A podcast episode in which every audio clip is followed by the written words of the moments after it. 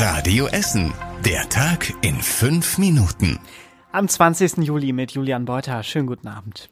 Seit Monaten haben die Mitarbeiter der Uniklinik in Holsterhausen gestreikt. Heute ist der Streik dann erstmal vorbei. Die bestreikten Unikliniken in NRW und die Gewerkschaft Verdi haben sich auf einen neuen Tarifvertrag geeinigt.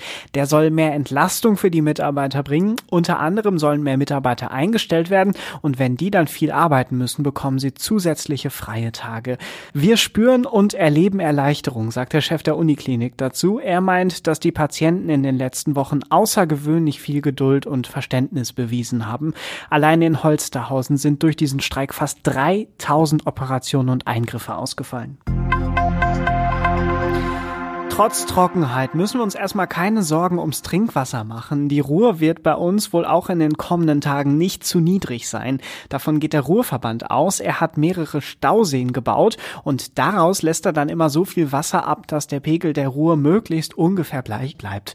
Das ist wichtig für Schiffe und Firmen, aber auch und vor allem für die Trinkwasserversorgung. In den letzten Monaten hat es sehr viel weniger geregnet als sonst und deshalb steht die Ruhr schon relativ niedrig, aber so niedrig, dass es eben diese Probleme gibt, ist der Wasserstand jetzt auch nicht.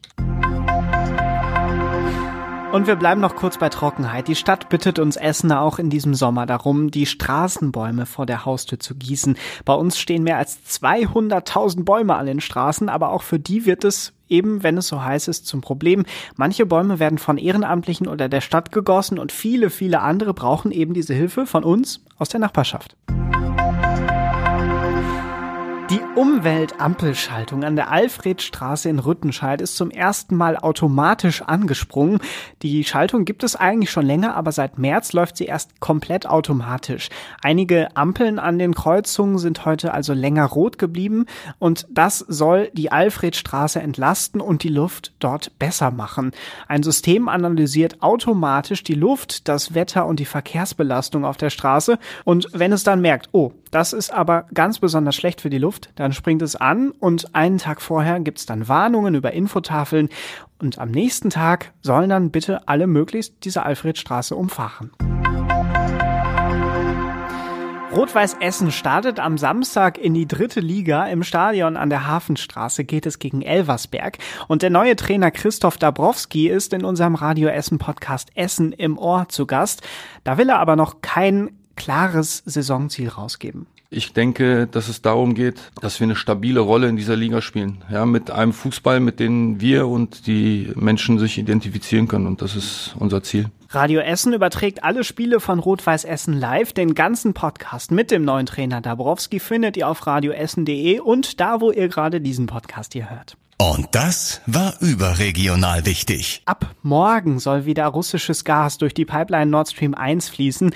Laut dem zuständigen Netzbetreiber sind entsprechende Lieferungen zumindest schon mal vorgemerkt. Die letzten anderthalb Wochen war die Leitung wegen Wartungsarbeiten gekappt. Aber viele glauben immer noch, dass Russland Europa den Gashahn vollkommen zudreht. Jetzt will die EU ihre Mitgliedsländer im Ernstfall zum Gassparen zwingen können.